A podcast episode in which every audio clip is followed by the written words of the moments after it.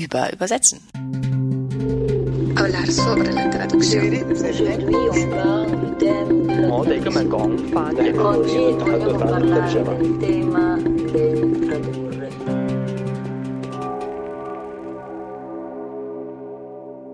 Herzlich willkommen zu Über Übersetzen. Das ist eine ganz besondere Folge, nämlich eine Live-Folge. Wir sind bei Theater der Welt eingeladen und sprechen über Übersetzung, Dramenübersetzung und Übertitelung. Und zwar mit Uli Menke aus Brest, Karin Wittun aus Hamburg, Franziska Muche aus Berlin und Christopher Fares-Köhler aus Dortmund. Das sind alles ÜbersetzerInnen, ÜbertitlerInnen und auch DramaturgInnen. Also Christopher Fares-Köhler ist in Dortmund Dramaturg, war aber auch in den Kammerspielen und im Gorki-Theater Dramaturg. Karin Wittun kennen Sie schon. Uli Menke ist hauptsächlich Übersetzer, aber auch einer der ersten Übertitler aus dem Französischen, lebt in Brest. Franziska Mucho übersetzt auch Dramatik aus dem Spanischen, übertitelt auch sehr viel mit uns zusammen. Und ich, ja, ich bin Yvonne Griesel und übertitel und übersetze aus dem Russischen und Französischen und Christopher übersetzt aus dem Arabischen. Und wir werden uns darüber unterhalten, wo die Schnittstellen liegen, auf was es ankommt, was interessant ist. Und jetzt lasse ich Sie einfach in den Livestream und wünsche Ihnen viel Spaß.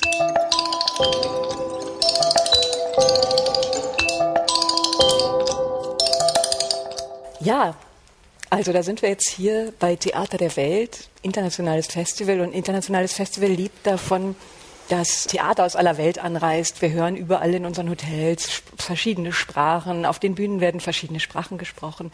Wir haben gestern Guillermo Calderón aus Chile gehört. Es gibt Gruppen aus Mexiko, Japan, Kanada, von überall her. Und damit das für Sie alles gut funktioniert, Sie als Publikum, sind wir da. Also UbersetzerInnen, UbertitlerInnen. Und wie wir das machen, wie wir diese Stücke übertragen. Sie sehen die Übertitel, Sie sehen immer die Übertitel und vielleicht haben Sie sich auch sogar selber schon mal gedacht, es, es kommt vielleicht automatisch, es ist vielleicht alles etwas automatisiert. Das kann ich Ihnen sagen, das ist es nicht. Wir würden Ihnen das gern mal ein bisschen erzählen. Also wer wir sind, was wir machen, wie das alles so im Einzelnen funktioniert. Denn es gibt da so einen Unterschied. Deswegen sprechen wir auch heute Normalerweise sprechen wir immer sehr viel über, wie man das technisch umsetzen kann, wie diese Übertitel funktionieren, ob die automatisch funktionieren. Wir würden heute gern mal ganz gerne darüber sprechen. Das ist so eine tolle Runde hier, weil wir alle eben beides gemacht haben, was der Unterschied ist zwischen einem Dramentext und einem Übertitel, den Sie sehen im Theater. Also wenn ich ein Drama übersetze, dann habe ich ein Papier, also ein Buch, das ich übersetze und ich weiß, das, was ich übersetze, wird von SchauspielerInnen auf der Bühne gesprochen, gesungen, geschrien. Sie werden schweigen oder alles Mögliche machen damit. So muss ich das übersetzen, damit die dann damit arbeiten können. Wenn ich das gleiche Stück übersetze für Übertitel, dann weiß ich, ich muss die Übertitel dafür machen, die muss niemand mehr sprechen, die muss auch niemand mehr schreien, die müssen Sie innerhalb von drei Sekunden lesen können.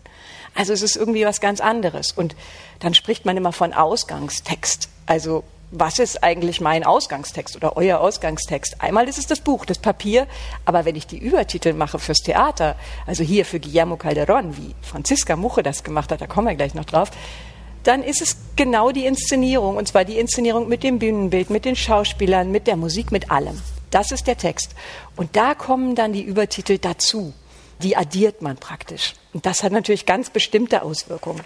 Ja, und das ist eigentlich das, worüber wir heute mal sprechen wollen, was der Unterschied ist, was die Eigenarten sind. Und ich bin total froh, dass ihr alle gekommen seid und dass wir die Chance haben, mal miteinander zu reden über diese ganzen Sachen und auch diese fünf großen Sprachgruppen vertreten.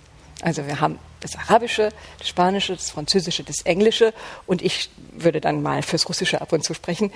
Und da würde ich jetzt einfach mal ausloten, wie das funktioniert. Also was macht so ein Übertitel aus? Was kann man machen? Was kann man nicht machen? Wo sind die Grenzen? Brauchen wir diese dramaturgischen Fähigkeiten? Ist das ein Zufall, dass wir alle schon mal Dramaturgie gemacht haben? Also wir sitzen auch genau richtig. Wir sind alle mehr oder weniger Übertitlerinnen, Übersetzerinnen, Dramaturgen. Ich würde für mich, wenn ich mich vorstelle, sage, ich bin Übertitlerin, Übersetzerin und habe mal ein bisschen Dramaturgie gemacht. Dann gibt es Christopher zum Beispiel, der von sich wahrscheinlich sagen würde, er ist Dramaturg und hat auch mal übersetzt. Ja. Und genau das ist auch das Spannende, glaube ich, was wir jetzt mal so ein bisschen ausloten werden. Aber vielleicht erstmal ganz einfach. Diese Übertitel, die Sie sehen im Theater, Wie entstehen die? Wie lange dauert das? Wie funktioniert das eigentlich? Aber bevor ich jetzt hier zu lange rede, würde ich das nämlich genau den Uli Mehnke fragen erstmal, weil Uli war eigentlich jemand, als ich angefangen habe, mich damit zu beschäftigen, da kam ich ein bisschen aus der Wissenschaft oder nicht ein bisschen, sondern ich kam aus der Wissenschaft komplett ahnungslos von der Praxis und habe immer versucht, lässt mich irgendjemand in seine Übertitel gucken und darf ich die erforschen? Also es das heißt ja im Prinzip, wenn Wissenschaftler das machen wollen, darf ich Fehler suchen. Darf ich Text für Text nebeneinander legen und sagen, ah, da habe ich aber was entdeckt. Und Uli war derjenige, der mich hat reingucken lassen. Wir sind dann auch in Avignon gewesen zusammen und ich durfte mir alles angucken. Deswegen würde ich dich einfach mal fragen, wie funktioniert das eigentlich? Wann kriegst du denn so einen Text? Was passiert alles davor, bevor wir so einen Übertitel sehen im Theater?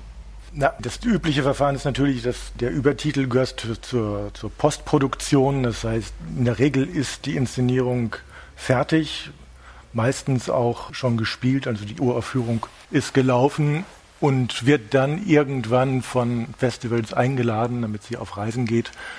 Und in dem Moment kommt dann die Frage, wenn sie ins Ausland eingeladen wird, wie kriegt man das Stück einem ausländischen Publikum vermittelt?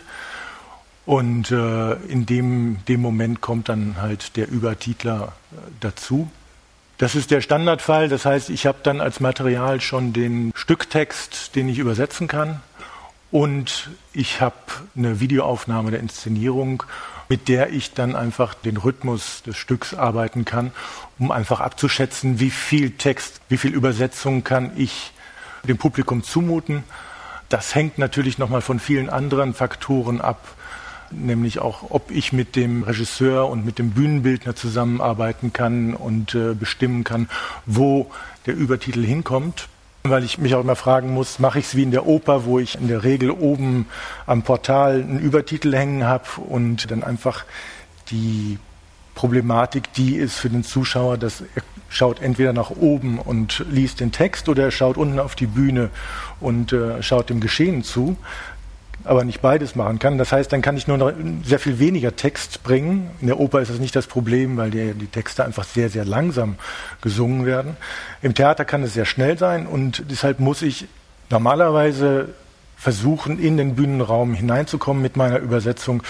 Und das heißt, wenn ich jetzt der Schauspieler wäre, müsste über mir der Titel hängen im Bühnenhintergrund, sodass also der Zuschauer die Übersetzung lesen kann und weiterhin das Bühnengeschehen verfolgen. Mhm.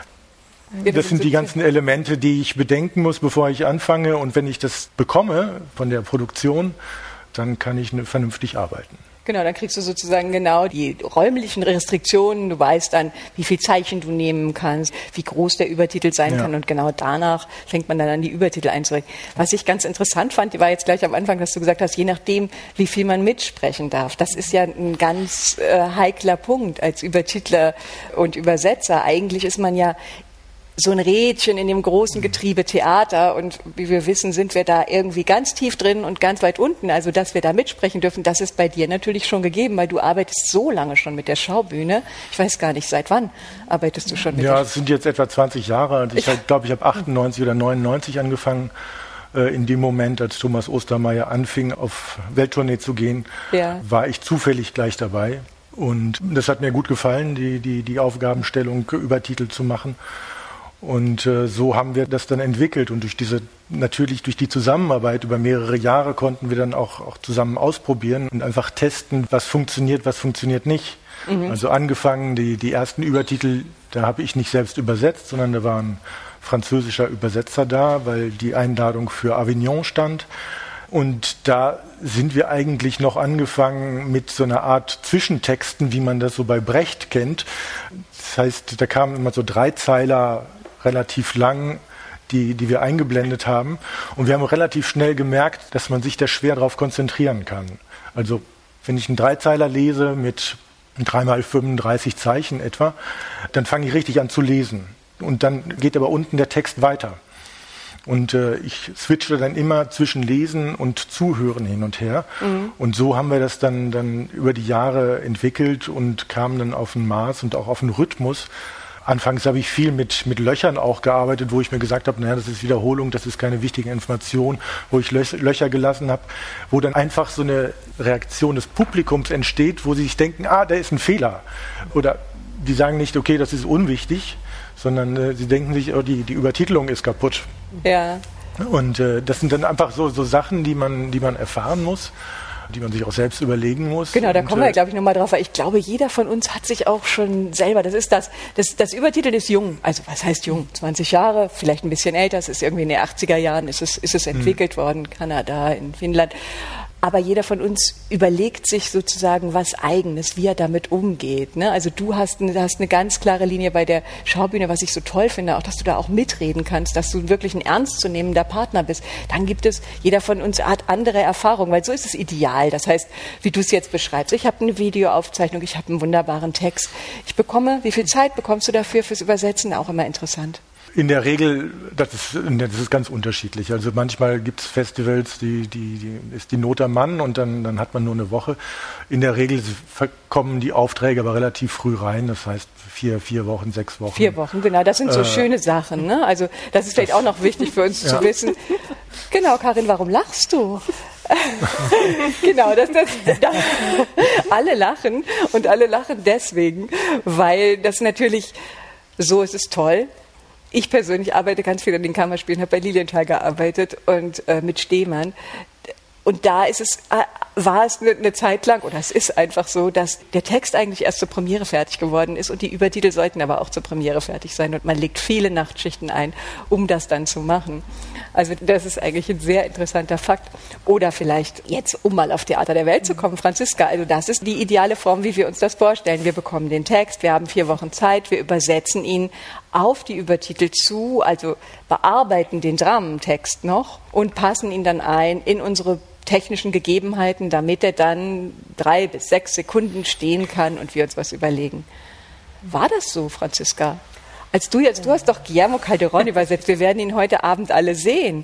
Wie, wie hat das wohl funktioniert? Oder haben ihn schon gestern Abend gesehen. Haben ihn schon gesehen, genau. Ja, das war in diesem Fall ganz anders, war auch sehr besonders. So besonders, dass wir gleich einen Unikurs darum gesponnen haben, über das Übertiteln und Übersetzen weil ich gleichzeitig beides gemacht habe. Also normalerweise habe ich entweder den Auftrag, ein Stück zu übertiteln oder ich übersetze ein Stück für einen Theaterverlag oder für eine Bühne.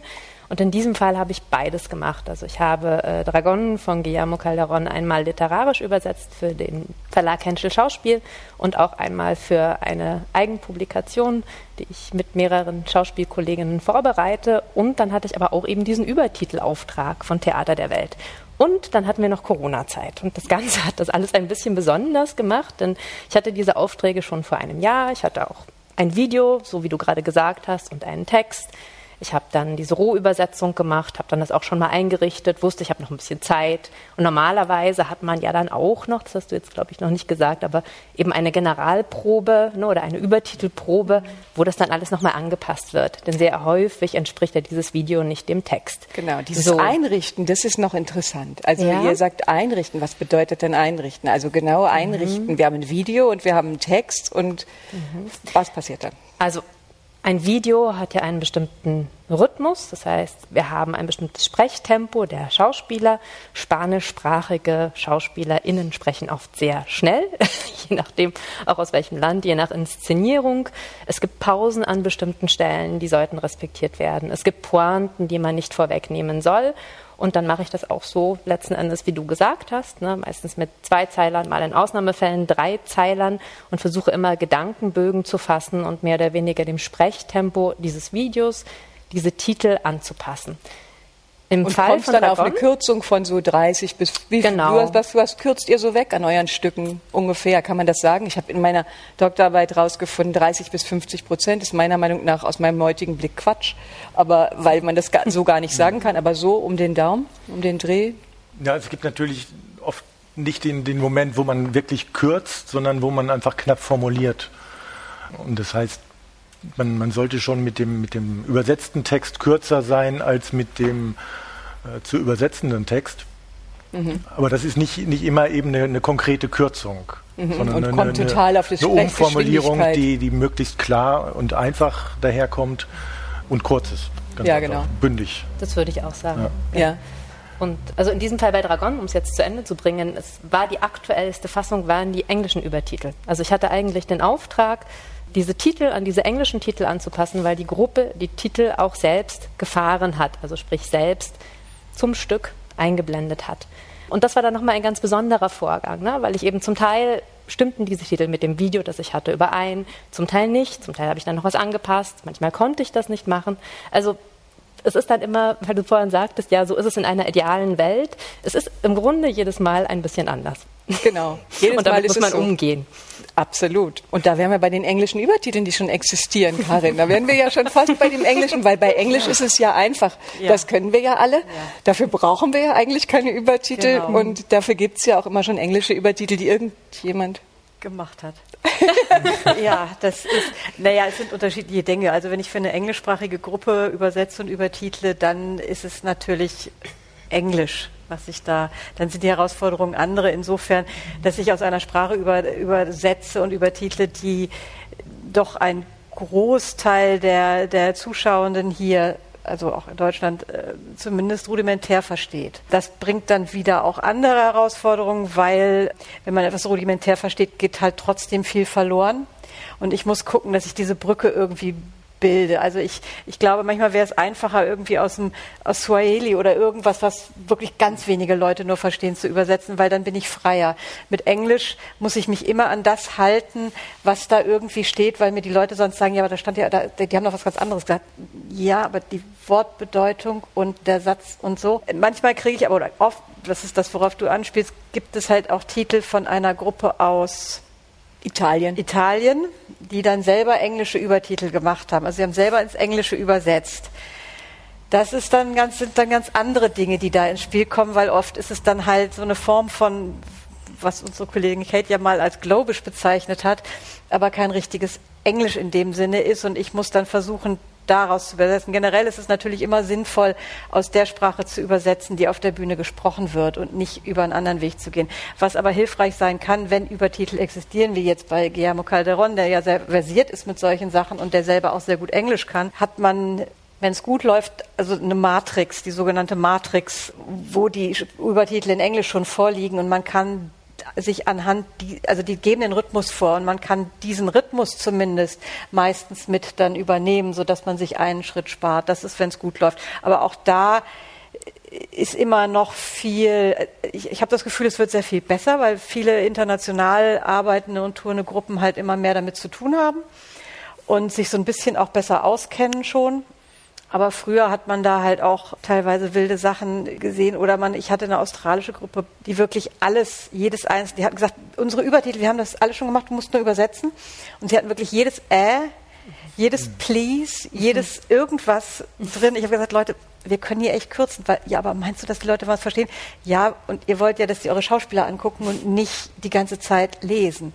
Also das ist immer so eine Sache. Auch beim Englischen es gibt natürlich, jede Sprache hat ihre eigenen Herausforderungen. Ne? Und im Englischen äh, hast du halt das Verb immer an einer anderen Stelle als im Deutschen, weil im Deutschen, das kennen wir alle, kommt es dann häufig mal als am Ende.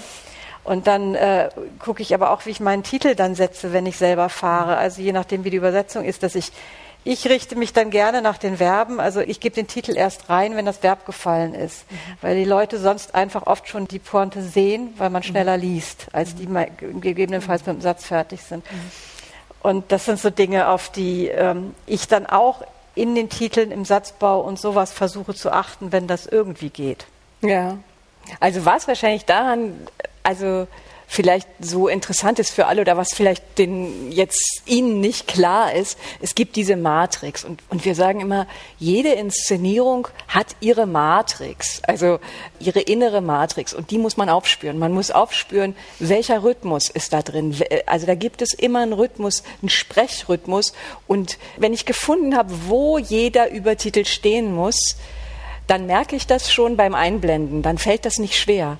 Dann fließen die dahin. Also und dann fällt mir das nicht schwer und Ihnen fällt es nicht schwer, äh, weil Sie können die dann entspannt mitlesen. Sie kennen das alle, wahrscheinlich ihr kennt das auch, wenn man sitzt im Theater und auf einmal fangen die an zu galoppieren und man merkt förmlich, wie das Publikum unruhig wird und das Vertrauen in uns verliert und sich denkt, wissen die noch, was sie tun? Deswegen ist diese Matrix wahnsinnig wichtig. Mhm.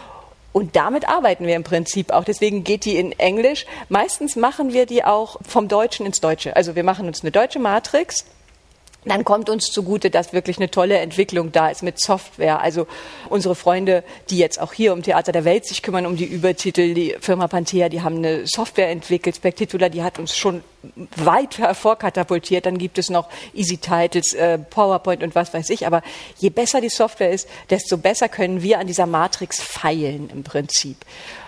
Und was vielleicht noch wichtig ist, also das ist das eine. Und das andere ist, was man bei Übertiteln, glaube ich, nie vergessen darf, die kommen dazu, was ich gerade schon meinte. Deswegen ist es für Karin anders als für Christopher. Mhm. Karin kann jedes Fuck von der Bühne aufnehmen oder auch nicht und sich denken, naja gut, das verstehen sie schon. Die kann viel mehr subsumieren im Prinzip und bei sich oben rausnehmen.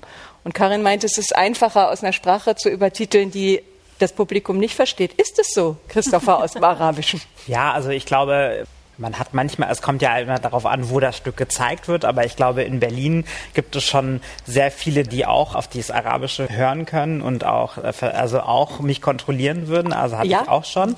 Aber ich glaube, im Arab, also gerade im Arabischen ist es gerade bei Übertitelung ist ja immer noch mal was anderes, als wenn man jetzt natürlich die Dramatik also als Text übersetzen würde, als ja. Theaterstück.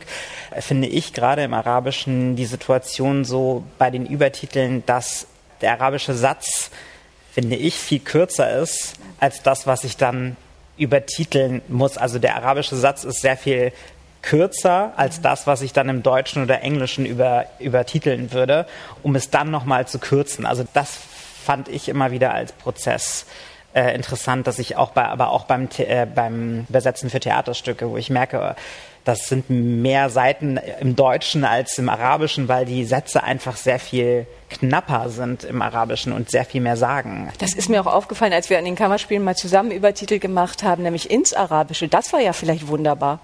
Das, ja, also ja, ja. so schön kurz, dass da gab es überhaupt keine Restriktionen mehr äh, von der. Das war wunderbar, als wir dann geschafft Wobei haben. Weil das dann ja immer eine Frage ist des Lesetempos, weil jedes Publikum mhm. hat ja ein bestimmtes Lesetempo. Ne? Also mhm. Also ich weiß nicht, wie, wie schnell man Arabisch lesen kann. Ich habe wenig Erfahrung mit dem Arabischen, aber, aber die zwei, drei Male hatte ich das Gefühl, dass es nicht wahnsinnig schnell gelesen wird, auch wenn es kurz ist. Äh, also jetzt, wenn man als deutscher Zuschauer auf die Übertitel guckt. Nee, wenn man als arabischer man Ara ja. Zuschauer Arabisch liest. Ja, das Ding ist halt auch, im, ich, ich finde, auch wenn man sich arabische Inszenierungen anguckt, bin ich tatsächlich immer schon an dem Punkt, dass ich so denke, okay, jetzt muss ich springen oder ich muss sehr schnell mhm. sein, weil dann doch im Arabischen recht schnell gesprochen wird und sehr anschlüssig gesprochen wird. Und dann aber genau, das äh, ist andersrum langsamer ist. Also das ist, würde ich schon sagen. Aber ich glaube, wenn ich eine Inszenierung habe auf der Bühne, die arabisch ist und es wird auf Deutsch übertitelt, bin ich meistens hinterher, ehrlich gesagt. Im Deutschen oder Englischen beim Übertiteln. Weil du länger brauchst. Weil ich länger brauche, weil ich, weil ich ja merke, okay, die Leute müssen noch hochgucken oder die Information, weil ich lese es ja parallel mit und denke mhm. mir, ich versuche dann immer so mir auch gleichzeitig darüber Gedanken zu machen, okay, habe ich die Information aufgenommen weiter, aber ich merke natürlich dann schon, ah, ist eigentlich schon fast zu spät. Mhm, das heißt, das musst du auch schon. Das heißt, wir müssen alle immer diesen, diesen Parallelprozess mitdenken, dass wir sozusagen nie, also das finde ich so spannend am Übertiteln, deswegen habe ich mich damit überhaupt beschäftigt, weil es eben so anders ist, weil es nur ein Teilchen von dieser Inszenierung ist und wir müssen immer die Bühne mitdenken, immer alles, was auf der Bühne ist. Du, du musst das Sprechtempo mitdenken, wir müssen aber auch irgendwie Schriftartenrestriktionen mitdenken, du musst mitdenken, dass verstanden wird, was auch total anstrengend sein kann, du musst mitdenken, dass nicht verstanden wird. Ich mhm. beim Russischen muss ich mitdenken, es wird nicht verstanden oder ich bin in Berlin an der Schaubühne und ich mache zwar deutsche Übertitel für ein russisches Stück und es ist fast keiner im Publikum, der die braucht, weil alle russischsprachig sind, die sich dann wiederum an, an was anderem stoßen. Bei dir ist es, weiß ich nicht, wie es beim Spanischen ist. Also du kannst nicht davon ausgehen, dass Gemischt. wir verstehen. Kommt drauf an. Ne? Also wir hatten das Thema ja gestern, Adelante Festival in Heidelberg zum Beispiel. Da ist auch die Hälfte, Hälfte des Publikums spanischsprachig, die dann da sitzen. Ne? Also ich muss auch schon immer davon ausgehen, dass es, also es gibt immer Menschen im Publikum, die das verstehen und manchmal sogar auch eine ganze Menge. Mhm. Aber ich kann jetzt nicht automatisch von der Sprache her davon ausgehen, außer so bei diesen ganz kleinen Wörtchen, also sie, no und so weiter. Mhm. Da kann man schon sagen, wenn es einmal übertitelt ist, dann so langsam versteht man das dann auch. Ja. Aber da habe ich immer so ein bisschen den Zweifel, weil man sich ja auch darauf verlässt in gewisser Weise. Ne? Also ich weiß nicht, ob ihr das so kennt, wenn man erwartet, etwas nicht zu verstehen, dann versteht man es auch nicht, auch wenn es ganz einfach ist, quasi. Also wenn jetzt jemand manchmal einen Satz sagt in einer Sprache, die ich gerade nicht erwarte und spricht eigentlich Deutsch, dann kann es mir passieren, dass ich diesen Satz nicht verstehe. Wo ich mich dann manchmal frage, auch beim Publikum, wenn sie jetzt erwarten, sie verstehen das nicht, ob sie eben eigentlich auch diese Titel brauchen dafür tatsächlich, dann auch für die einfachsten Sachen. Oder eben nicht, mhm. weil man so genau, hinhört. Das ist so ein Zweifel, den ich oft bei der Arbeit habe, wenn ich überlege, lasse ich das jetzt weg, also vertraue ich darauf, dass das eben auch so verstanden wird, oder schreibe ich es doch lieber hin. Na, gestern zum Beispiel bei Guillermo Calderon, da wurden immer so Namen, ne? Walter, Rodney. Und ich habe den schon ein paar Mal rausgeschmissen eigentlich, also im Vergleich zur ursprünglichen englischen Matrix, die es da gab. Irgendwann hört man es dann, aber trotzdem wird das immer so wiederholt. Mhm. Ja, das mit den Namen ist natürlich, das, ja. genau, das, das ist aber wieder dieses, wenn man wirklich versteht, dass alles, was auf der Bühne zu hören ist, das Publikum auch hört und wir ergänzen nur. Mhm. Wir ergänzen nur, also da ist wahrscheinlich auch jeder von uns anders, aber ich sehe das so, dass ich, ich ergänze nur, was absolut notwendig ist und ich trainiere mein Publikum, was mir natürlich im Französischen leichter fällt als im Russischen oder im mhm. Arabischen. Ähm, Im Englischen ist es noch einfacher. Das heißt, ich kann dem Publikum natürlich was beibringen. Ich brauche ihnen eigentlich nur einmal den Namen in die Übertitel zu machen. Und dann kann ich peu à peu die Dinge weglassen. Jede Wiederholung kann man weglassen. Jeden Satz, der zweimal kommt, kann man weglassen. Es kommt wirklich auf Sprachenpaar an. Beim Russischen bin ich ein bisschen vorsichtiger als beim Französischen. Aber was ich so wichtig finde, ist bei den Übertiteln eigentlich, dass alles, was da oben nicht ist, und das ist eigentlich was, was du vielleicht als Dramaturg auch nochmal sagen kannst gleich oder dazu deine Erfahrung sagen kannst, was da oben nicht ist, das gibt uns den Blick nach unten frei. Mhm. Das ist nämlich die große, große Kunst beim Übertiteln und deswegen sitzen wir auch so lange an den Übertiteln und feilen so lange, weil jeder Name, der da oben nicht steht, ist ein Blick auf die Bühne zu einer wunderbaren Schauspielerin oder zu einem tollen Schauspieler und man sieht eine Mimik und eine Gestik. Also das? Deswegen würde ich, ich, ich, glaube, das kann man gar nicht so pauschal sagen. Ja. Also, sondern wirklich gucken, was passiert denn auf der Bühne, wenn klar ist, dass da zwei sich die ganze Zeit anschreien mhm. mit ihren Namen, dann brauchst du das nicht zu titeln mhm. nach dem ersten Mal. Oder ich meine im Englischen, wenn jemand, also wenn die das eine ganz intime Szene ist und dann kommt auf einmal so Schweigen, Schweigen, Schweigen und dann I love you, dann würde ich dieses I love you, glaube ich, eher nicht titeln wollen. Mhm. Es kann manchmal eine Diskussion mit der Gruppe, weil die denken, und dann sagst du, hm, das ist was, das versteht jeder. Und außerdem, ihr mhm. spielt es doch. Also da, da immer so ein bisschen auf, ich versuche darauf zu vertrauen, dass das, was auf der Bühne passiert, ja auch eine eigene Sprache hat. Ne? Und, und ähm, deswegen so viel rauszuschmeißen wie möglich. Was beim Englischen halt, was kennt ihr, glaube ich, auch in den anderen Sprachen, es gibt ja so Worte, gerade so aus dem lateinischen Wortstamm, die dann im Englischen und Deutschen äh, Reflection oder Representation oder irgendwas, was die Leute auch verstehen. Mhm. Und dann versuche ich in den Übertiteln auch wenn es dann manchmal ein bisschen schräg ist und ich lieber das deutsche Wort nehmen würde, aber trotzdem lieber dieses Wort drin zu lassen, mhm. weil die Leute sich daran sonst stoßen, weil sie haben was gehört, aber lesen es nicht. Und das kann manchmal auch zu Verwirrung führen. Deswegen äh, verzichte ich dann so ein bisschen auf den Stil und auf, auf die Ästhetik der Sprache, aber docke das lieber dann an das an, was, was die Leute auch hören. Also eine Schwierig vertrauensbildende Maßnahme. Ja. Das ist, das ist, das ist, glaube ich, auch was, was total ja. wichtig ist, ne? dass wir das Vertrauen aufbauen zum Publikum. Das ist auch das, was man immer so in den ersten fünf Minuten macht. Also aber ich, ich glaube, es ist halt auch, ja gut, da kann man auch äh, drüber diskutieren. Ich finde ja, gerade wenn ich nicht als Übersetzer drauf gucke, oder ja, vielleicht kann ich das, äh, ne, also im Sinne von, wenn ich jetzt dramaturgisch drauf gucken würde, ist ja auch die Frage, ist es für sich stehend oder ist es Teil der Inszenierung? Und ich finde schon, je, je länger, also äh, in den letzten Jahren hatte ich das Gefühl, dass es dadurch, dass es so essentiell wird und die Sprachen immer vielfältiger werden und die Auseinandersetzungen immer vielfältiger werden, finde ich es ja dann aber trotzdem, ich verstehe den Punkt, dass man es auch mal vergessen will oder dass man sagt, man will auch mal nonverbal oder man muss es nicht direkt verstehen, aber versteht es durch die Handlung auf der Bühne, dass man es nicht übersetzt. Aber ich frage mich dann auch immer, okay, ich habe das Gefühl, es wird immer mehr Teil des Ganzen, weil es ja auch komplexer wird.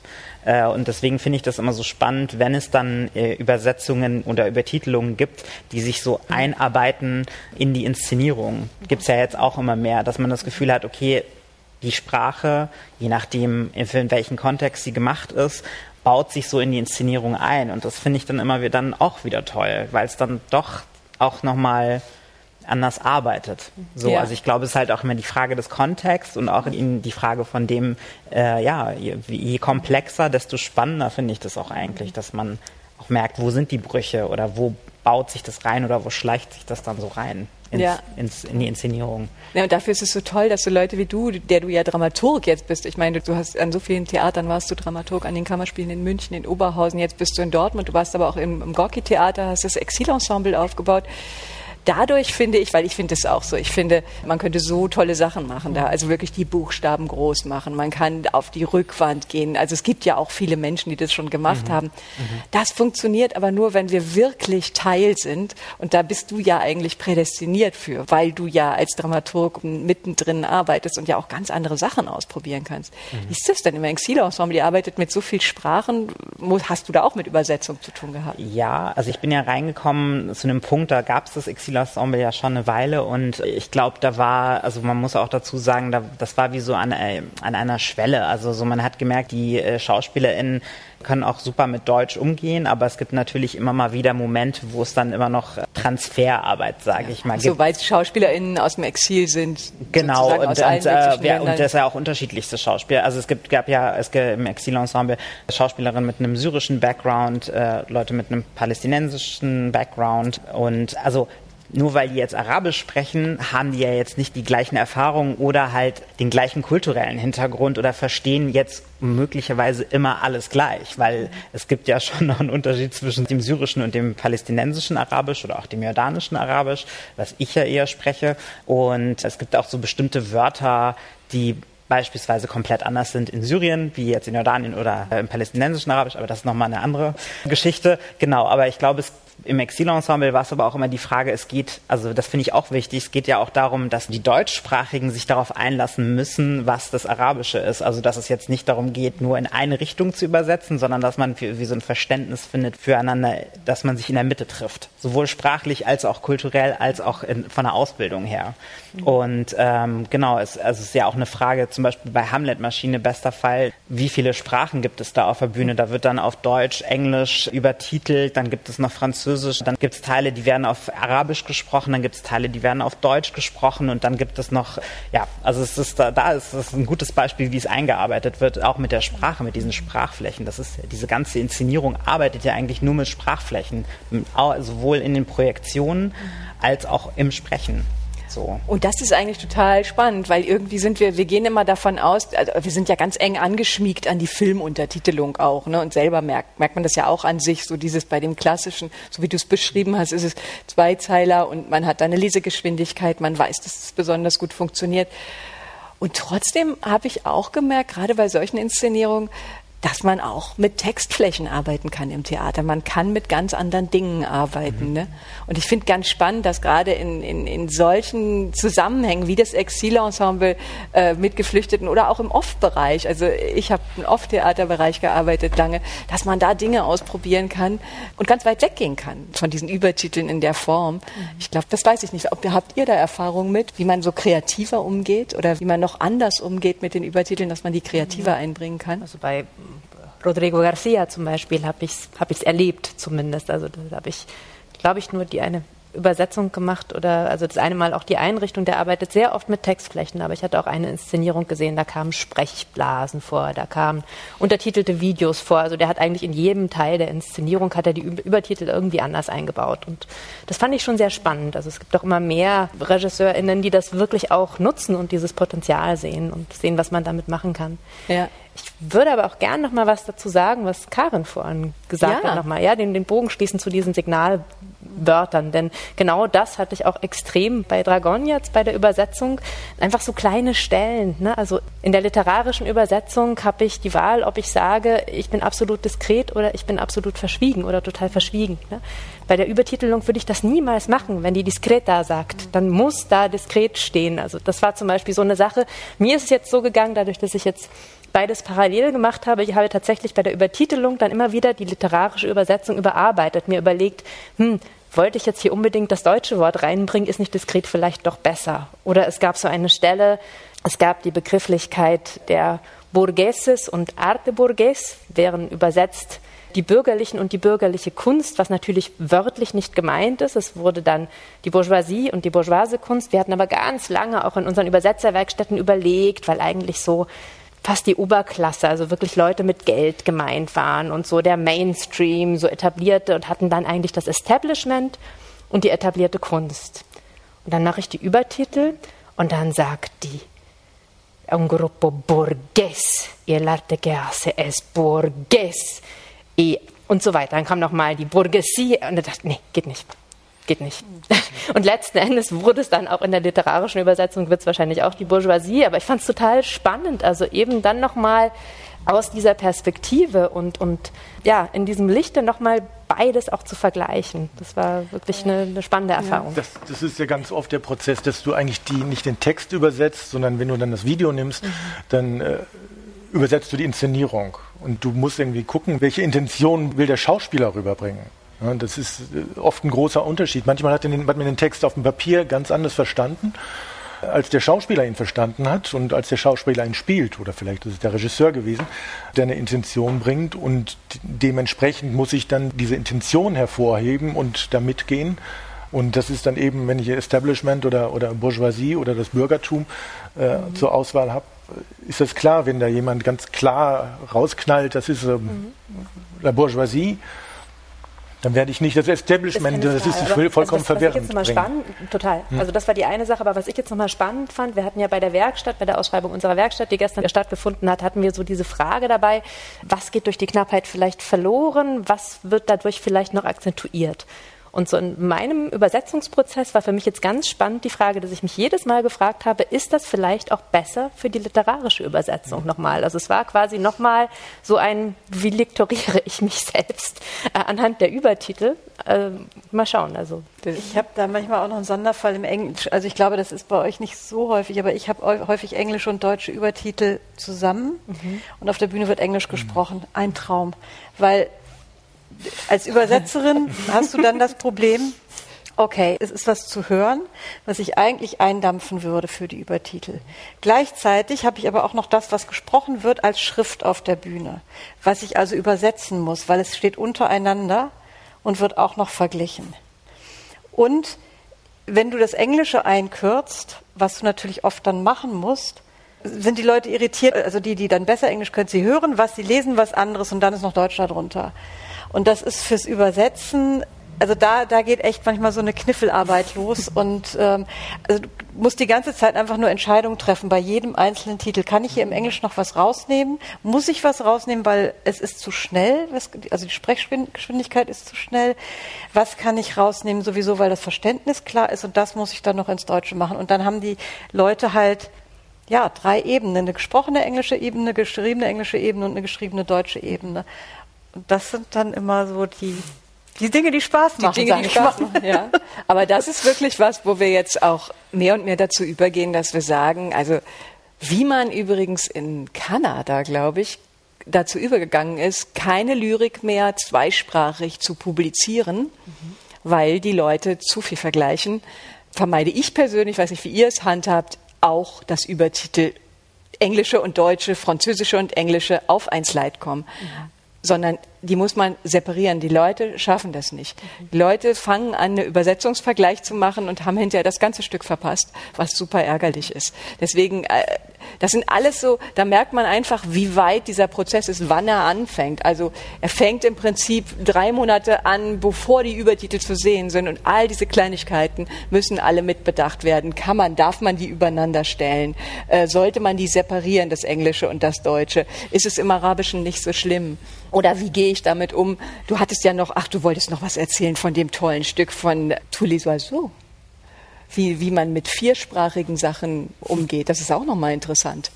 Bei Tous les oiseaux von, von Wajdi Mouawad war das Besondere, dass wir als Übersetzer direkt im Prozess involviert waren, weil er das Stück auf Französisch geschrieben hat. Ja. Zum großen Teil während des Probenprozesses selbst inszeniert hat aber dann eben nicht auf Französisch, sondern gleich auf Deutsch, Englisch, Hebräisch und Arabisch.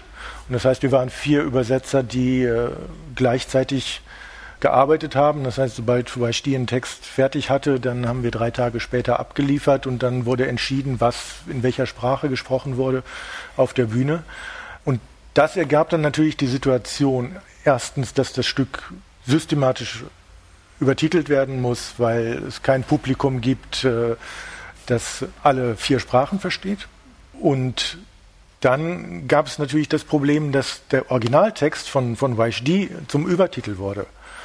Und äh, eigentlich wollte ich den, den Übertiteljob nicht machen, weil es eigentlich voraussetzen würde, dass man Hebräisch und Arabisch ein bisschen versteht. Aber wir haben niemanden gefunden, der, der die vier Sprachen beherrscht, äh, beziehungsweise fünf, weil das Französische kommt ja dazu, und der sich ein bisschen auskennt mit der Problematik. Deswegen habe ich das dann, dann übernommen. Und das ist natürlich einfach nur ein technisches Problem, weil normalerweise muss ich, wenn ich die Übertitel fahre, muss ich verstehen, was auf der Bühne gesprochen wird. Und äh, gerade beim, beim Hebräischen und Arabischen, das kann, wie, wie du sagst, sehr schnell gesprochen werden. Und das klingt für uns, unsere Ohren einfach so fremd, äh, dass man da eigentlich sehr, sehr lange braucht, zumindest bis man da irgendwie überhaupt eine Melodie raushört oder irgendwas versteht, die einzelnen Worte unterscheiden kann. Aber da war das, das, also das eigentlich Spannende war dort für mich, ich musste dem Autoren aus seinem Text einen Übertitel machen, den er gleichzeitig inszenierte in Sprachen, die er auch nicht verstand. Und wo er immer wieder dann, ich habe in der, in der Probenzeit auch immer wieder projiziert Übertitel gemacht, sobald eine Szene fertig war. Ein paar Tage später habe ich dann den Übertitel fertig gehabt. Sobald wir einen Durchlauf hatten von der Szene, hat er sich das dann angeguckt und war natürlich entsetzt, weil er lässt seine Schauspieler sehr gerne sehr schnell sprechen und ich habe dann einfach den Text runtergeschrubbt auf die Hälfte, damit man es mitlesen konnte. Mhm. Und äh, dann kam so von ihm immer die Mängelliste, was, was er doch bitte alles drin haben möchte. Und da ist dann natürlich dann die wunderbare Situation, dass ich dann einfach mit ihm auch arbeiten konnte, weil ich habe gesagt, wenn der Schauspieler das so schnell bringt, dann kann ich da keine Betonung drauflegen. Also muss der Schauspieler erstmal eine Betonung drauflegen, damit ich da mit dem, mit dem Schauspieler zusammen den Text erarbeiten kann. Ja. Ja, das, das, sind die schlimmsten Situationen, ne? Also finde ich auch, wenn der, wenn der Autor oder die Autorin praktisch ihren ja. eigenen Text in Übertiteln von einem selber ja, präsentiert kriegt. Und das, das funktionierte dann dabei im, im Zusammenspiel, also sobald äh, weil ich die das, das Problem erkannt hatte, funktionierte das dann sehr gut. Weil ihr euch gut kennt, weil du schon und viele Stücke übersetzt habt. Ich, ich, übersetze ihn seit vielen Jahren und ich habe ihn auch viel übertitelt und er weiß, dass wenn er nach Deutschland kommt und ich ihn übertitele, er spielt selbst, selbst eben auch er ist Schauspieler auch und steht auf der Bühne und er weiß, es funktioniert. Deswegen ist da so ein, so ein, Grundvertrauen da und dann kann man arbeiten. Wie ist denn das? Wie ist denn das, genau das, was Franziska auch meinte? Deswegen, das finde ich eigentlich ganz spannend, weil wir das jetzt alle gemacht haben. Das ist ungewöhnlich, dass man genau diese andere Perspektive, also diesen, diesen Dramentext zum Spielen und diesen Übertiteltext zum Lesen. Wie veränderst du den gerade bei diesem Beispiel und so? Wie gehst du da ran? Wie, wie, wie, also man sagt ja immer, es gibt ja. so Faustregeln beim Adjektive weg oder, oder ja, wie geht also man das, daran? Das sind natürlich so, so, so, so, Kürzungsfragen. Also was kann ich weglassen, ohne dass die wesentliche Information verschwunden ist? Aber das Wichtigste, also jetzt vom Französischen und, und Deutschen, im Deutschen der, der Satz ist ja komplett verschachtelt und äh, während die Franzosen ja eine Information an die andere reihen. Ja, die fangen an zu, an zu reden, haben einen kompletten Satz und dann kommt der nächste und der nächste und der nächste. Das, das läuft immer so weiter während ich im, im Deutschen doch etwas strukturierter reden muss. Wenn ich das jetzt übersetze für, die, für eine literarische Übersetzung, dann nehme ich mir halt den ganzen französischen Satz vor und, und verschachtle ihn, wie ich das im Deutschen machen würde. Wenn ich für eine Übertitelung arbeite, gehe ich eher auf diese Reihung äh, und hänge einen Nebensatz hinter den anderen, schließe aber die einzelnen Teile mehr oder minder ab, sodass mhm. ich also pro Übertitel einen geschlossenen Gedanken habe. Mhm. Und in dem Fall, wo jetzt ich wusste, dass die deutschen Schauspieler, die meinen deutschen Text sprechen würden, die hinterher wieder französisch übersetzt werden mit dem Originaltext, habe ich natürlich die erste deutsche Übersetzung, die ich für die Schauspieler gemacht habe, gleich schon mit Perspektive auf den Übertitel gemacht, damit ich zumindest für die deutschen Parts den Originaltext nicht verstümmeln musste. Das heißt, da konnte ich dann das relativ eins zu eins dran setzen und nur ein bisschen, ein bisschen in der Länge runterkürzen. Die englische Übersetzung war komplett frei, schöne Übersetzung, das spricht sich flüssig, aber hat mit dem Original nichts zu tun. Das heißt, ich musste eigentlich dann aus dem Englischen den französischen Text rückübersetzen, damit es wieder aufeinander passte, weil genau das, das Problem natürlich auftritt. Das Publikum hat eine Idee vom Englischen und will das, was sie, was sie verstehen, abgesichert haben vom, vom diplomierten Übersetzer, der das da hinschreibt. Und bei den anderen beiden Sprachen, Arabisch und Hebräisch, wo im Team kaum jemand war, der das kontrollieren konnte, war dann der andere Effekt, dass die Schauspieler sich gesagt haben, wir werden hier so und so nicht verstanden. Und äh, also gerade die hebräische Kombo, die machten dann einfach irgendwann, was sie wollten. Das hatte auch mit der Übersetzung, die geschrieben stand, nichts mehr zu tun. Mhm. und äh, das kam dann natürlich erst im Laufe der, der Vorstellungen zum Vorschein, als wir natürlich auch ein Publikum hatten, das Hebräisch verstand. Und dann wiederum zu mir kam und gesagt hat, naja, also das, was du da übersetzt, äh, das ist nicht das, was sie da sprechen. ja, das ist aber auch sehr typisch. Ne? Also das ist, der, das ist aber auch so ein klassischer Fall.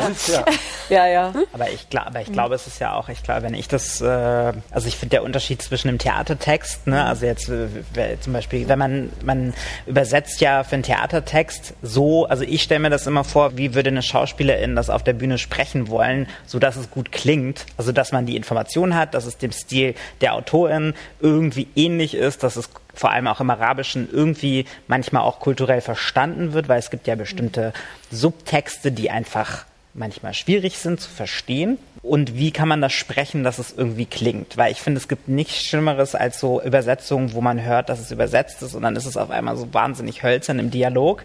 Und dann, wie greift man ein und macht es rhythmisch schön und auch als theatrale Form interessant im Sprechen?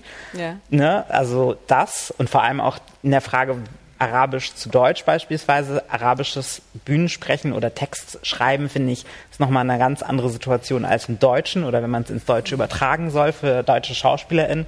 Und in der Übertitelung, was ihr ja auch beschrieben habt, wie verknappt man es und rhythmisiert es, sodass es sich anpasst und funktioniert für die SpielerInnen, aber es ja eigentlich nur eine Information ist. Man soll ja verstehen, was passiert, was da gesprochen wird, aber es ist ja tatsächlich getrennt von dem, dass es gesprochen wird. Man liest es ja nur. Es ist eine Informationsaufnahme, aber es ist ja trotzdem auch irgendwie interessant trotzdem und gut übersetzt sein. Muss natürlich der, der, stilistisch muss man nah dranbleiben und muss diese 30 Prozent rauskriegen. Wie kann man das machen eigentlich nochmal? Wie, wie machst du es im Englischen? Siehst du da große Unterschiede naja, ich, ich, ich, ich, nehme, also auch das hängt immer davon ein bisschen ab. Ich nehme natürlich alles was wie and oder so raus. Dann gucke ich, wenn da irgendwie jetzt fünf Adjektive sind, dann schmeiße ich zwei raus oder drei oder vier oder ähm, also man guckt einfach das, was, was ist am ehesten verzichtbar, um die Informationen rüberzukriegen und das ist halt wirklich schwer zu sagen und immer ein bisschen unterschiedlich. Das hängt natürlich auch davon ab, wie schnell sprechen die auf der Bühne. Wenn das jetzt so ein Schnellfeuerdialog ist, dann schmeißt man natürlich irgendwie raus, was man rausschmeißen kann. Wenn da aber einer sich ganz bequem in einem Monolog mit vielen Pausen, dann kann man auch mehr reingeben. Dann kann man es auch schön machen. Also auch sprachlich, schriftlich schön. Dann kann das eine schöne Sprache werden, was ja dann auch gut ist. Ja, also die 100 Prozent finde ich, finde ich großartig, wenn ich wenn das alles, mal geht, ja. alles mitmachen kann, ja. Ich finde immer noch einen ganz wichtigen Punkt, also wenn du sagst Lesbarkeit, ne? Ja. also was für mich immer ein wahnsinniger Aufwand ist, aber was ich trotzdem sehr wichtig finde, ist eben auch die, ähm, die Ästhetik. Also, dass ich dadurch auch anders übersetze, dass ich natürlich versuche, wenn es in diesem Satz ein Komma gibt, dass das Komma dann am Ende der ersten Zeile steht und dann die zweite Zeile kommt. Und dadurch kann sich dieser Satz total verändern oder dass eben dieses eine Wort, was da stünde, halt ein bisschen zu lang ist und aber nicht das erste in der nächsten Zeile sein soll. Und dann stelle ich das ganze Ding irgendwie um, dass es trotzdem passt und dadurch verändert sich der Text. Ja. Weil es dann eben leichter aufnehmbar ist mit einem Blick. Ich möchte ja eben auch, wie ihr vorhin gesagt habt, dass die Zuschauer, also ich finde das, was du gesagt hast mit dem ein Gedanke pro Slide, so diese Gedankenbögen, das finde ich auch ganz, ganz wichtig, dass man das irgendwie so als einen Gedanken aufnehmen kann oder eben als Zweiteilgedanken in diesen beiden Zeilen. Denn ich glaube einfach, das geht viel schneller und dann kann der Blick sehr viel schneller wieder auch zur Bühne wandern. Ja. Was bei Zeichensetzung einem gleich einfällt, ist vielleicht was, was, was auch für alle nochmal ganz interessant ist. Zeichensetzung ist immer wichtig, Rechtschreibung und Zeichensetzung. Bei Übertiteln ist es extremst wichtig. Sobald da mehrere Fehler auftauchen, verliert das Publikum das Vertrauen zu uns. Mhm. Dann denkt es sich sofort, was machen die denn da? Haben die überhaupt eine Ahnung, was sie da tun? Deswegen finde ich, muss, man muss immer so genau aufpassen, dass man das Vertrauen des Publikums, weil wir können uns ja nicht transparent machen, was du gerade meintest. Also das ist auch ein großer Unterschied zwischen einer Dramenübersetzung, also wenn ich ein russisches Stück übersetze in seinem ganzen Kontext mit den kulturellen Referenzen, dann kann ich natürlich eine Fußnote schreiben. Da kann ich schon mal was zur Revolution hinzufügen oder wo ich das Gefühl habe, das deutsche Publikum braucht es jetzt. Das kann ich im Übertitel nicht. Wie machst du das? Also Kannst du im Arabischen, musst du was hinzufügen? Weil Übertitel, wir müssen immer was wegnehmen, aber manchmal müssen wir ja auch irgendeine kulturelle Information geben. Gibt es da eine Möglichkeit? Ja, also ich versuche immer mit Vergleichen zu arbeiten. Also wenn, also so, ähm, oder halt mit, mit, mit, also es, fängt ja schon damit an, ich gibt dann zum Beispiel Stücke, die popkulturelle Referenzen haben. Also so die, äh, vor allem auch so, weiß nicht, ich weiß noch auch aus meiner eigenen Kindheit, so Anime-Serien waren, es waren immer ganz groß und die heißen im Deutschen halt ganz anders als im Arabischen. Also oder halt auch Vergleiche, also wenn bestimmte Gegenstände, also Sachen ganz anders benannt werden im Arabischen oder in Marken gibt's ja auch. Das gibt's, also dann versuche ich mal Vergleiche zu finden oder darüber zu arbeiten. Und dann gibt es noch die Beziehungsstrukturen, weil ja viel auch gerade in Texten mit, also weil du über Namen gesprochen hast, es gibt ja auch oft im Arabischen das Abu so und so und um so und so, also die Mutter von, man, man spricht ja immer von der, dem Vater von oder der Mutter von. Wie macht man das? Also das finde ich dann auch kompliziert, auch so Familienstrukturen übersetzen und auch übertiteln, damit man versteht, wer jetzt wer auf der Bühne ist. Ja. Ja, ich glaube, das Einfachste sind Vergleiche. Also was ist der Transfer, was ist das, also ich versuche immer Bilder zu gehen, was, also das, weil das am besten funktioniert. Bilder und Namen. So, ja. Ja, das ist auch ganz spannend, weil ich finde nämlich, das ist nochmal ein großer Unterschied zwischen Dramenübersetzung und Übertitelung. Du bist ja frei mit Arabisch. Du kannst das machen. Das können wir ja nicht so leicht machen, weil wenn man, das ist ein super Mittel, was man ja in einem Drama ganz toll anwenden kann. Natürlich kann ich Marken, ich kann äh, Firmen oder, oder irgendwas, das kann ich in meine Übersetzung reinbringen und dann bringe ich das Publikum gleich in den Kontext.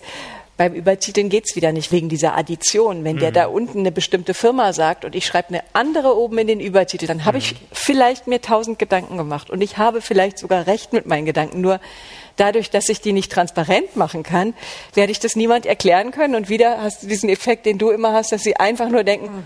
falsch, falsches Wort.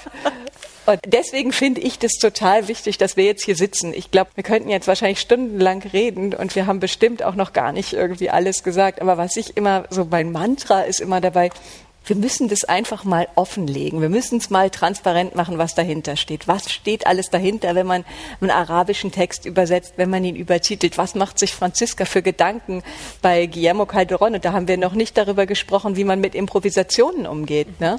Das können wir aber noch machen. Was ist dein Problem mit Englisch und Deutsch, wo ständig die Leute immer vergleichen und, und äh, sich einhaken? Oder was ist dein Problem mit, mit Französisch und ins Französische, aus dem Französischen zu übersetzen? Aber was glaube ich, schon klar geworden ist, wie viel Gedanken ihr euch alle macht oder wir uns alle machen, äh, wie viel Mühe in so einem kleinen Übertitel steckt. Also man sieht hinterher nur die Übertitel, aber den ganzen Prozess, wann der Text kam, ob es die englischen Übertitel erst waren, wie viel Franziska dann noch gearbeitet hat, ob noch eine, äh, bei uns ist es immer noch die Kate McNaughton und die Anna, Anna Guide, die englische Übersetzerin, die immer noch mal drüber gehen, ob das über das Englische und ganz liebevoll noch mal sich dem Englischen zuwenden und dann auch noch sagen, ja, wir wissen natürlich, diese englischen Übertitel sind nicht für Briten und nicht für Irinnen, die sind für ein globisch Publikum, für Italienerinnen, für Spanier, für Leute von überall. Natürlich darf der Shakespeare da nicht so kompliziert sein. Er muss schon so sein, dass ich ihn auch verstehen kann. Dafür sind die Übertitel da. Und diese ganze Arbeit dahinter zu verstehen, wie viel Sorgfalt eigentlich da drin ist, wenn eine selber Autorin in Oxford Literatur studiert, sich einem Übertitel zuwendet und sich überlegt, okay, ich gucke mir den Shakespeare an, ich mache den jetzt so, dass die Italiener in München im Publikum ihn verstehen. Da finde ich, wird so ein bisschen klar, was da, was da alles hintersteht. Ne? Ich wollte aber noch eine Frage an dich geben, Karin, weil du hast auch lange in der Organisation gearbeitet, in der Festivalorganisation, auch mit Stefan Schmidt bei Theaterform. Was glaubst du, woran hakt es oft? Also ich wollte euch eigentlich noch fragen, erzählt doch noch mal die schrecklichsten Erlebnisse, die ihr als Übertitler hattet. Wir könnten das noch machen. Ach, nee. Was ist uns alles schon passiert? Aber ich glaube, es reicht, wie ihr lacht. Es ist uns eigentlich schon alles passiert, oder? ungefähr. Mir ja, ich, ich habe meinen Computer trocken geföhnt, weil ich wir draußen gearbeitet haben. und, und, der blockierte und äh, ich in der Vorstellung habe ich den dann aufgeschraubt und geföhnt, bis er wieder lief. Ja, das ist, äh, ja, das ist ganz hübsch. Also ich habe ja. mal im Daunenmantel in ähm, Bochum in der Jahrhundert, nee, wo war das? In Duisburg in der Gebläsehalle gesessen bei minus fünf Grad und hatte irgendwie einen Schlafsack mir mitgenommen, damit ich da die Übertitel fahren konnte im Zug. Aber diese ganzen Stolpersteine, die passieren, äh, Texte nicht da, falsche Texthefte, Umstellungen, die sind so aus der Seite der Organisation, was würde da helfen? Oder was glaubst du? Oder ist es jetzt eine doofe Frage? Auch da auf Seiten, ähm, also mehr, mehr, mehr Bewusstsein, glaube ich, auch, also so, so wie die Theatermacherinnen lernen, was das bedeutet und dass man ihnen natürlich nichts wegnimmt, weil manche fühlen sich ja, uh, wir werden übersetzt, uh, Bedrohung so, ne? Aber da, dass das besser wird, also dieses Vertrauensverhältnis aufbauen, auch das Vertrauensverhältnis zu den Organisatoren, zum Festival aufzubauen und zu sagen, wir wollen nicht euch jetzt Druck machen, wir wissen, ihr habt viel Arbeit, wir wollen da nicht noch mehr Druck erzeugen. Ihr könnt Sachen auch an uns abgeben. Wir sind durchaus in der Lage, direkt mit den Gruppen zu sprechen. Macht euch keine Sorgen, da wird nichts an euch vorbeigehen, was ihr nicht. Also auch da ein Vertrauensverhältnis anders machen und, und zu sagen, wir brauchen den Text so früh wie möglich, weil, wenn ihr den zur Premiere haben wollt, es muss noch irgendeiner übersetzen können und übersetzen geht nicht auf Knopfdruck bei Depot, sondern wir machen uns da Gedanken. Also einfach diese Prozesse in alle Richtungen transparenter zu machen, hm. vermute ich. Und da, da ich meine, das ist mir alle, die finanzielle Frage spielt auch immer mit rein. Ne? Dass das die finanzielle und die professionelle natürlich. Hm. Es hilft schon, wenn man weiß, was man tut. Aber ich meine, das ist beim Übertiteln, finde ich, relativ einfach.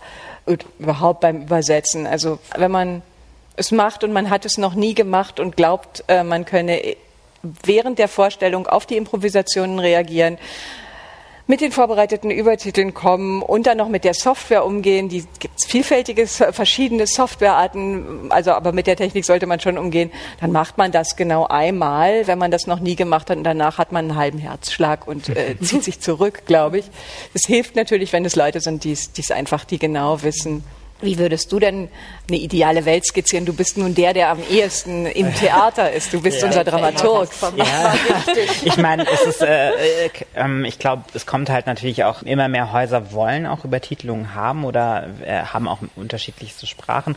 Und ich, äh, also wir hatten ja auch mehrere Gespräche, auch gerade weil es ja noch einen sehr viel höheren Bedarf auf einmal gegeben hat für Arabisch, weil es war ja irgendwie hatte man das Gefühl so ab 2015 ging es dann los und alle, na klar, auch natürlich politisch-gesellschaftlich bedingt, aber äh, man hatte das Gefühl, alle wollen die Übertitelung, aber es, äh, man merkt das im Prozess der Produktions, also ich würde sogar früher ansetzen. Ich glaube, gerade wenn man so arbeiten will und mehrsprachig arbeitet, muss das Bewusstsein schon im Produktionsprozess, im Aufbau stattfinden. Also dass man sagt, es muss, wenn man jetzt frei arbeitet beispielsweise, muss es Teil des Antrags sein. Es gibt ganz viele, die vergessen, ganz blöd gesagt, oder budgetieren ja. Über, Übertitelung, Übersetzung sehr niedrig, merken dann, es wird irgendwie zu teuer oder sie budgetieren es gar nicht. Das heißt, man steht dann da, man sagt, man macht ein internationales Projekt und dann hat man aber den Posten gar nicht aufgestellt.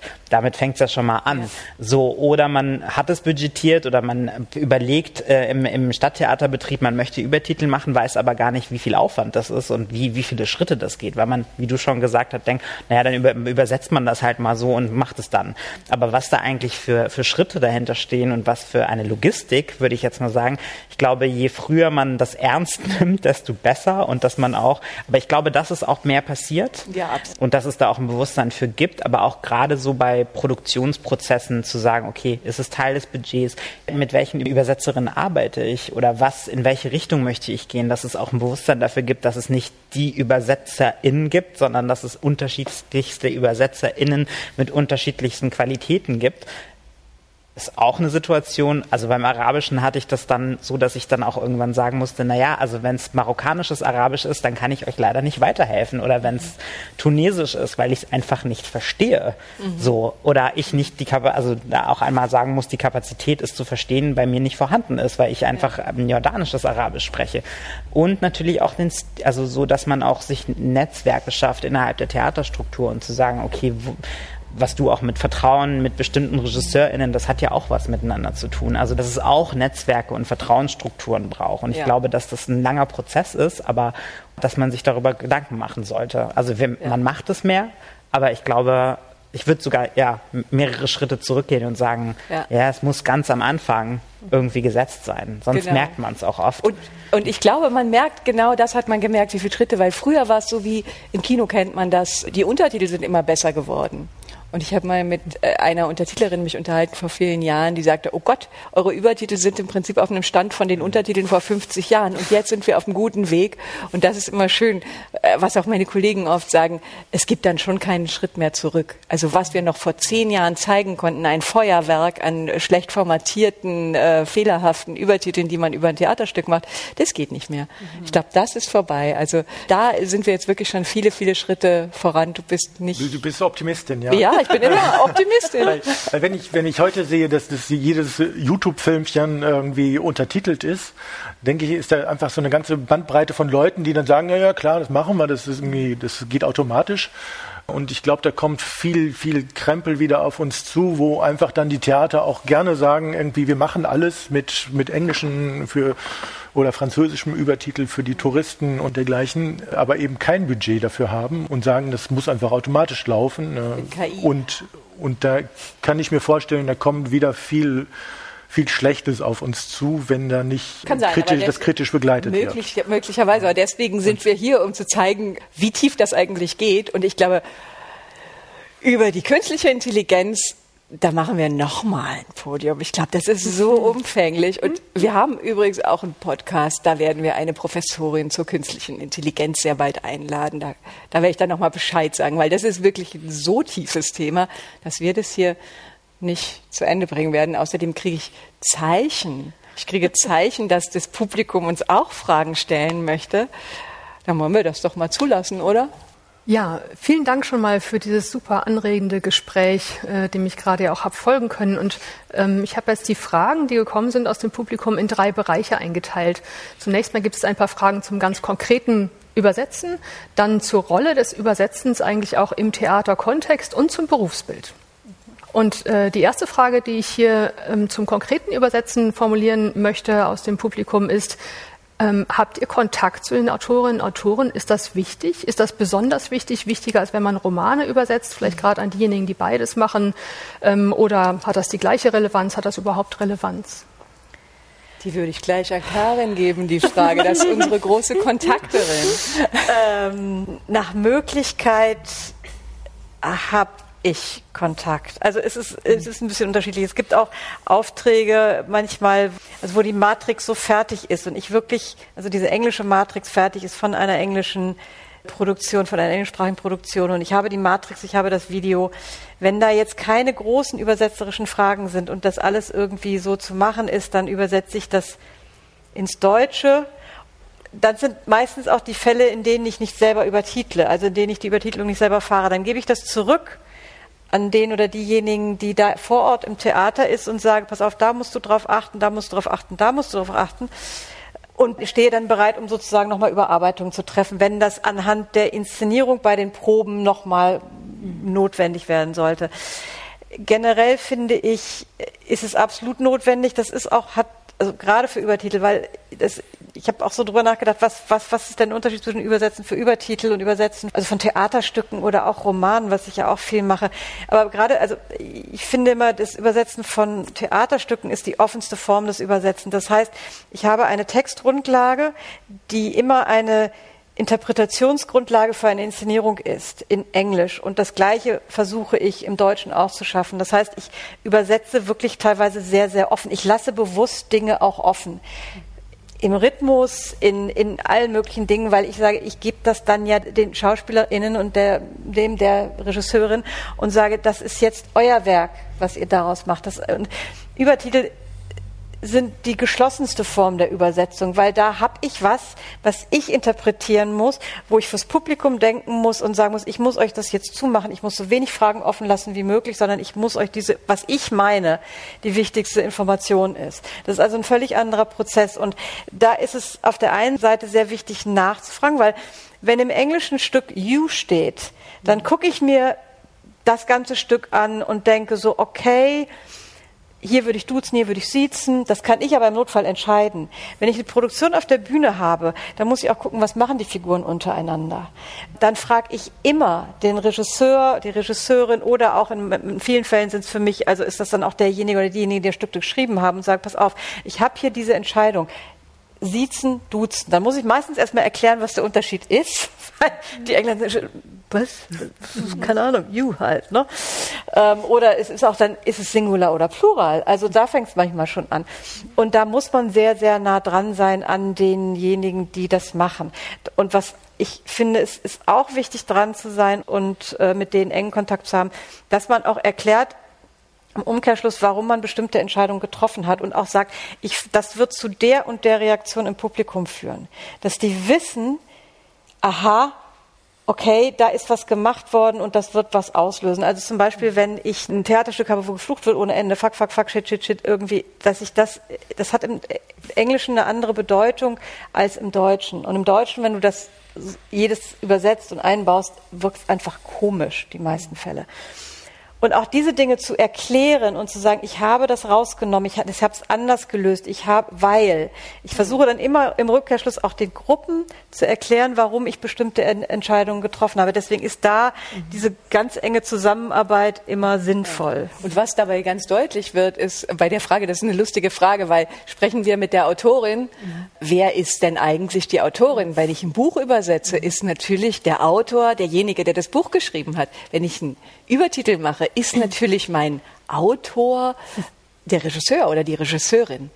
Das sind andere Figuren und mit denen kommt man in Kontakt, also ja, mit denen muss man, das ist, das ist eine Gruppe, mit eigentlich mit, mit euch, eigentlich mit der Dramaturgie kommt man in Kontakt zwangsläufig, weil man ja auch so eine offene Form der Übersetzung hat, die da ja steht die ganze Zeit.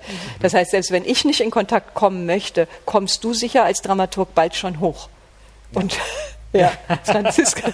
Also oh, ich würde mich da sehr anschließen, was, was du gesagt hast. Ich glaube, auch bei den Übertiteln ist es immer ein, ein Ensemble-Mitglied letzten Endes. Ne? Also manchmal ist es der Regisseur, es reicht aber zum Teil auch, wenn die Schauspieler sehr eingebunden sind in die Stückentwicklung, dass ich mit denen Kontakt ja. habe. Ich würde von der anderen Seite her gerne eine Anekdote dazu erzählen. Eine spanische Autorin und Dramatikerin, Vanessa Monfort, die schreibt beides, Romane und Theaterstücke, die hat mal gesagt, dass sie äh, mit all ihren Theaterübersetzern befreundet ist, in alle Sprachen, während sie die Romanübersetzerinnen eigentlich fast gar nicht kennt. Nur den Südkoreaner, der schreibt ihr fast jeden Tag. Ja. Aber, ja, aber so, und bei mir ist das ähnlich. Also wenn ich äh, wirklich Dramen übersetze, literarisch übersetze, mir ist es immer ganz wichtig, mit den Autoren auch wirklich zu sprechen. Also ich skype mit denen. Das ging ein einziges Mal nicht, weil es ein Kubaner war. da mussten wir mailen und das hat dreimal so lange gedauert, bis wir dann trotzdem geschafft haben, so eine Ebene herzustellen vorstellen, uns zu verstehen. Dann, dann irgendwann hat es auch geklappt, aber man musste so ein paar Mal hin und her ja. erklären, was ist eigentlich gemeint und genau. Aber ich, äh, also ich finde find das ganz, ganz wichtig, dieses ja. Gespräch, auch gerade bei der Dramenübersetzung. Oh, wir müssen uns disziplinieren, ne, Vera? Du hast noch so viele Fragen für uns. Wir hören jetzt auf.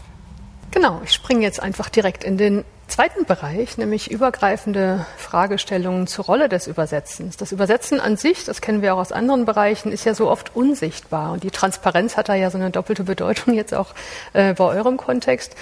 Gäbe es Möglichkeiten, wie man das gerade beim Theater verändern könnte? Ihr habt auch gesprochen von so kreativen Möglichkeiten, die man mit einbringen kann in die Untertitel, also um das Untertiteln selbst in seiner Funktion vielleicht auch zu integrieren in ein Stück, damit es eine andere Präsenz bekommt. Das ist eine Diskussion, die wir bei Romanübersetzung und so weiter auch haben. Also wie machen wir, wie machen wir deutlich, dass da ein Prozess läuft und dass da Menschen hinterstecken, die das tun?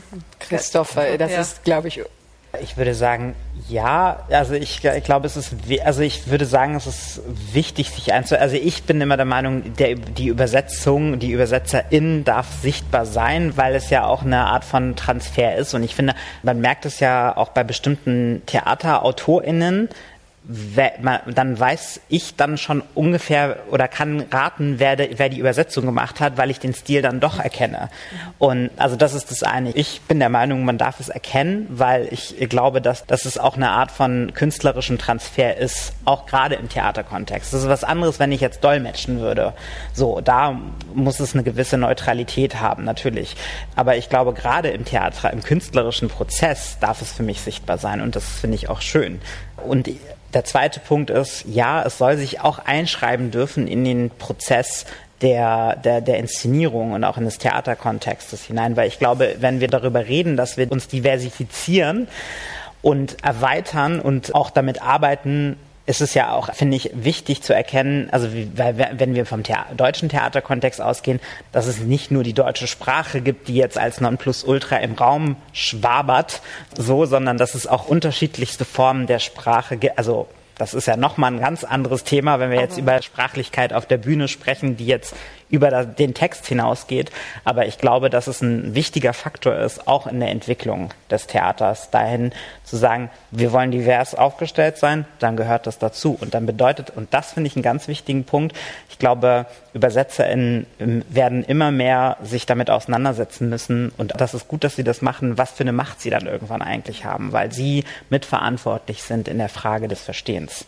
Und ich glaube, das ist wichtig, auch wichtig. Ja, müssen wir sorgsam umgehen mit der Macht. Hast du noch was, Vera, für uns? Oh ja, jetzt aus dem dritten Bereich. Die große Frage, vielleicht von jemandem, den das jetzt besonders interessiert, wie wird man denn überhaupt Übertitler. Wie kommt man dahin? Ihr habt alle so unterschiedliche Wege dahin genommen, über die Dramaturgie oder übers Übersetzen oder auch übers eigene Schreiben und so weiter. Ich möchte vielleicht kurz dazu sagen, ähm, ich komme ja auch irgendwo her, ähm, wir haben in Düsseldorf den Masterstudiengang Literatur übersetzen. Das heißt, das Übersetzen von Literatur, dafür gibt es Orte, wo man das studieren kann. Aber das ist jetzt doch sehr speziell. Wir hatten jetzt zum Beispiel Franziska Muche für einen, mit einem Lehrauftrag bei uns an der Universität, um uns genau in diesen Bereich eben auch einzuführen. Aber die Frage wäre jetzt spezifisch, spezifisch für das Übertiteln? Gibt es dafür Fortbildungen auch vielleicht äh, spezifisch oder was wäre eine Empfehlung für Interessierte, die in diesem Beruf sich vielleicht etablieren möchten? Äh, ja, das, das stimmt, das kann man nicht studieren. Äh, das ist natürlich auch wirklich ein winziger Bereich, deswegen ist, wäre es auch unfair, man würde jemanden studieren lassen. Es gibt Fortbildungen, also wie jetzt wie diesen Workshop, den wir angeboten haben, oder Franziska, die den Lehrauftrag hatte. Ich habe jetzt einen, in, werde einen in München haben, da werde ich auch das machen. Ansonsten ist es wahrscheinlich der Weg, den wir alle gegangen sind. Also irgendwie kommen wir dazwischen, zwischen Übersetzen und Theater sind wir angekommen und mit einem Praktikum, vielleicht mit jemand mitgehen, sich melden bei uns. Gerne können sich Studierende übrigens bei uns melden, bei unserem Verein Drama Panorama. Wir machen genau das. Wir versuchen zu vernetzen. Wir versuchen möglichst viele Fortbildungen zu realisieren und Workshops. Sie können sich aber auch gerne bei mir melden oder bei den anderen Übertitelungsfirmen, die es gibt. Und dann finden wir vielleicht was. Dann finden wir vielleicht einen Weg, wie man langsam über ein Praktikum, weil das Problem ist immer, was, was ich dabei sage, ist, es gibt schon nicht so ein richtig Ausprobieren am, am lebendigen Theater. Da, ähm, man muss es irgendwann probieren. Das mussten wir alle mit diesen schrecklichen Erfahrungen am ersten Mal Blut und Wasser geschwitzt. Aber äh, es ist halt dann doch eine Inszenierung. Also dieses, dieses Ausprobieren ist schwierig, aber Sie sollen sich gerne melden und es gibt sicher Praktika, die man da machen kann. Und ganz viele verschiedene Bereiche, in denen man tätig werden kann. Oder seht ihr auch so?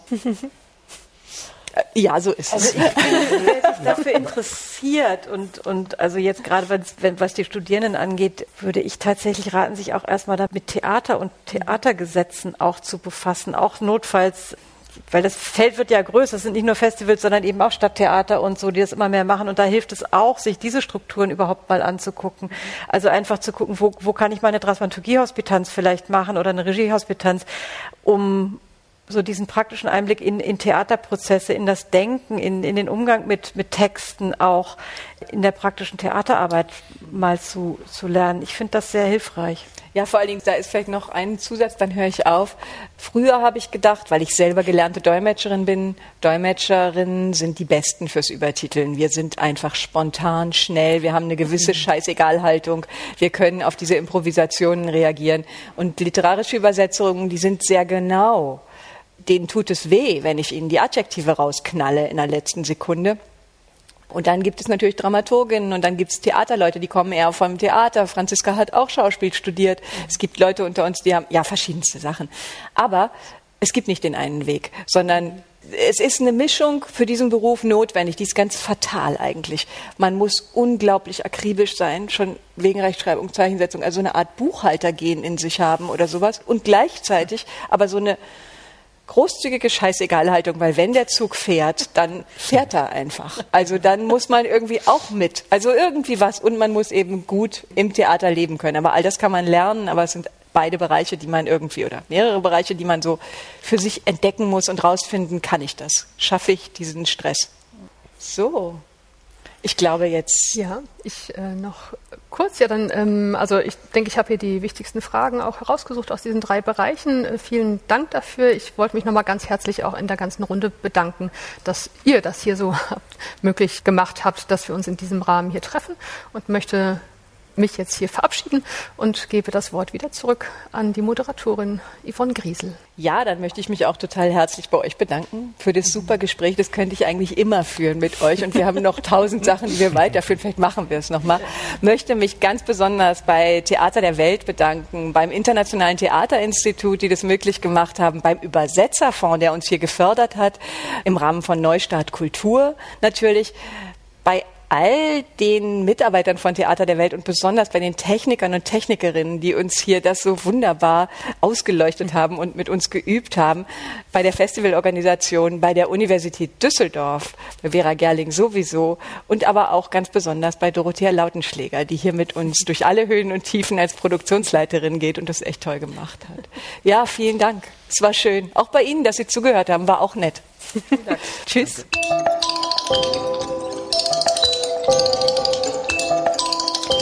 Das war über Übersetzen zum ersten Mal live. Ja, wir hoffen, das hat auch ein bisschen Spaß gemacht. Auf unserer Website über übersetzen.de verlinken wir wieder alle Informationen, paar Bücher, Interessantes. Wenn Sie mögen, abonnieren Sie doch über Übersetzen überall, wo es Podcasts gibt. Empfehlen Sie uns weiter, diskutieren Sie mit uns auf Facebook, Instagram oder schickt einfach eine E-Mail an podcast.sprachspiel.org. Wir freuen uns auf jeden Fall über jedes Feedback. Ja, vielen Dank fürs Zuhören und dann bis zum nächsten Mal. Tschüss. Wij willen vertalen. Wij willen tolken. Heute redet И, por supuesto, hablar de la traducción. Переводить, переводчица, переводчик, переводчик. Обсуждаем наши переводить. Ты переводчица?